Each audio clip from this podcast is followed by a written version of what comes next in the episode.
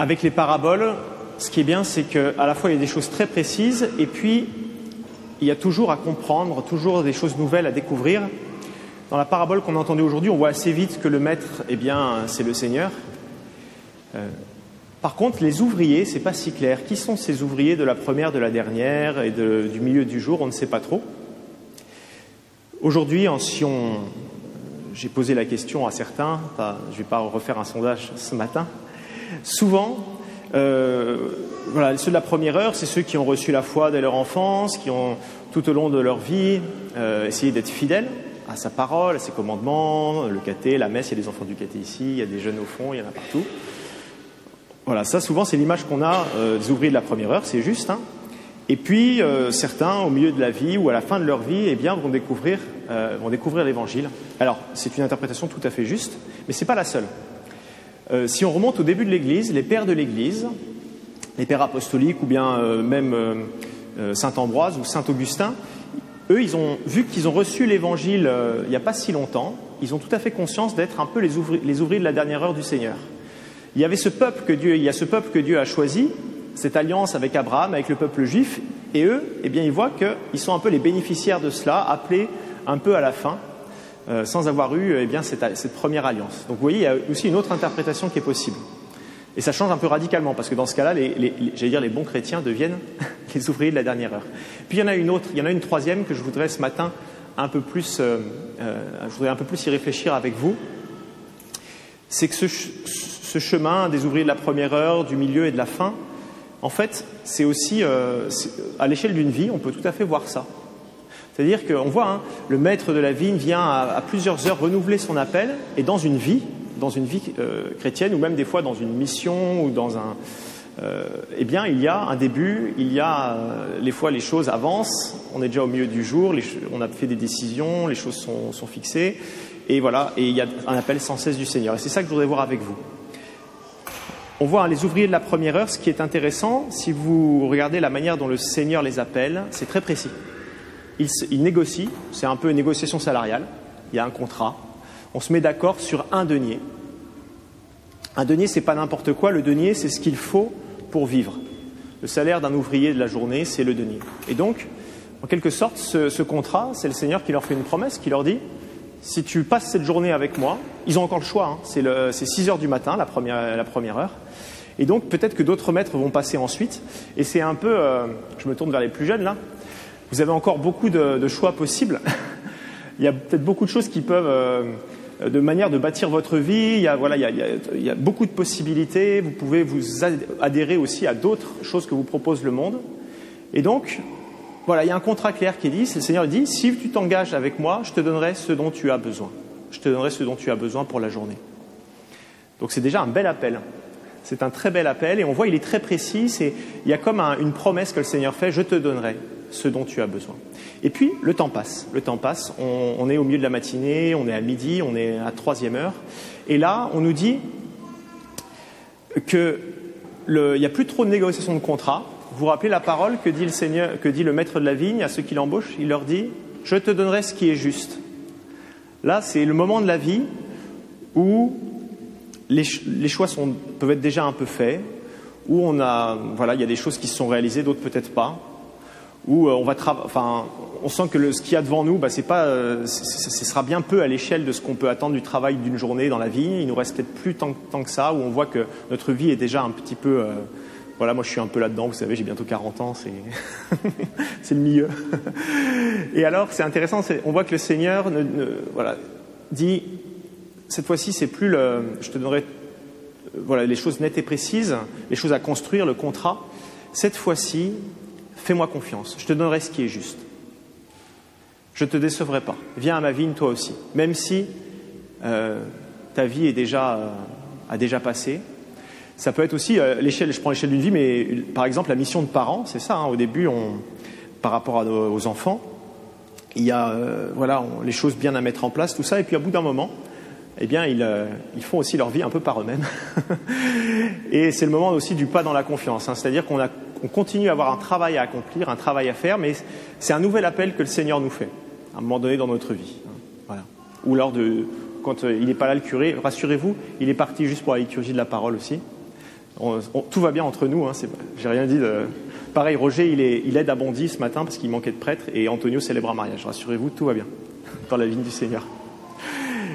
Quand on arrive dans une paroisse, on a une nouvelle mission, on a plein de projets et puis au bout de quelques années, eh bien le Seigneur, euh, voilà, nous rappelle et dit bah, est-ce que fais-moi confiance, continue, euh, voilà, à avancer.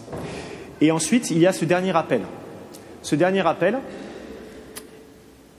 il est un peu surprenant parce que le Seigneur sort au point du jour, alors on pourrait dire l'heure euh, zéro, ensuite il sort trois heures plus tard, six heures plus tard, neuf heures plus tard, et donc on s'attend à ce qu'il sorte à la douzième heure, qui est l'heure où tout s'arrête, la fin du travail. Et on, voit, c'est intéressant, il, ressort encore une fois en plus. Il, laisse passer que deux heures. Normalement, après la neuvième heure, ça devrait être euh, fin de la récré à, la douzième heure et on distribue les salaires. Et on voit que le Seigneur ressort, au lieu de sortir trois heures plus tard, il ressort deux heures plus tard pour en appeler des derniers. On ne sait pas trop ce qu'ils vont pouvoir faire, ces derniers. Euh, ils sont un peu dépités. Et euh, on voit hein, tout au long de notre vie, même à la dernière heure, on a encore le Seigneur a encore un appel pour nous.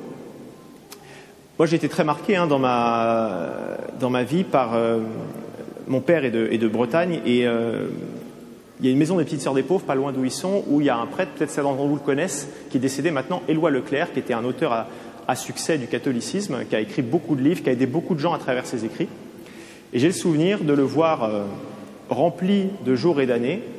Je venais prier une heure avant la messe le dimanche, et il était là, dans sa chaise, dans son fauteuil roulant, quelqu'un l'amenait, et il était là euh, à prier. Il ne pouvait plus écrire, il ne pouvait plus faire de conférences, il pouvait encore un petit peu parler.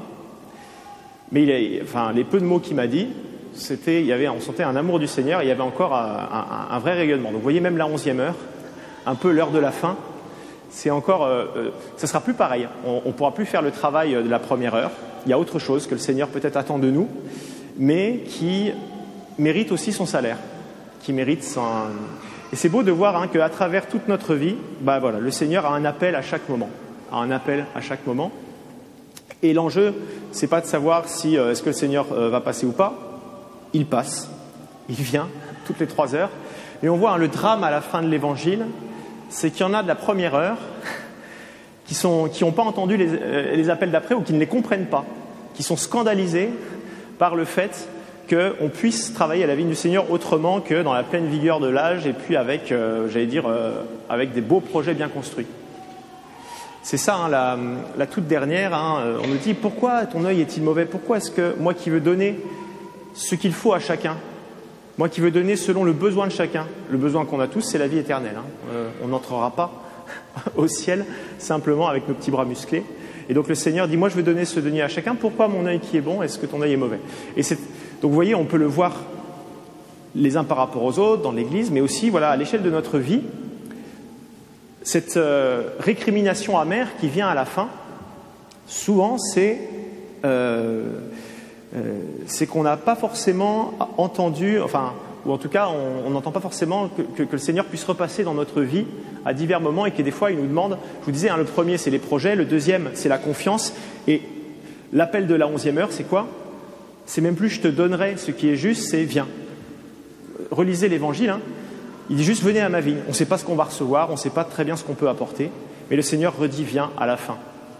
Ça peut être une fin de mission aussi, vous voyez, quand le curé s'en ira, les dernières années, c'est viens, tu n'as peut-être plus grand-chose à construire, mais, continue, continue, ça peut être à l'échelle d'une vie, ça peut être pour la mission de parents, une fois que les enfants euh, partent de la maison, on a encore une mission à accomplir pour eux qui est différente.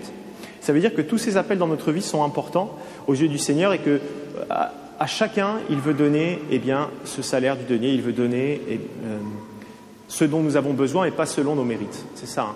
Les premiers, ils se disent, moi je devrais recevoir selon euh, selon ce que je suis capable d'apporter, selon mes mérites. Et le Seigneur dit, en fait, moi, je vais donner selon les besoins. Et on a tous eh bien, besoin de ce denier pour vivre. On a tous besoin eh bien, euh, que le Seigneur euh, nous accueille, nous donne cette vie éternelle. Voilà. Alors peut-être pour cette, le temps de cette semaine, c'est intéressant, hein. une, récrimination amère est le signe de quelque chose.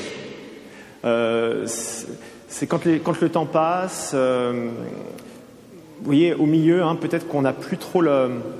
Il y a des choix qui ont été faits ou, des fois on n'a pas choisi. Et le Seigneur a encore un appel.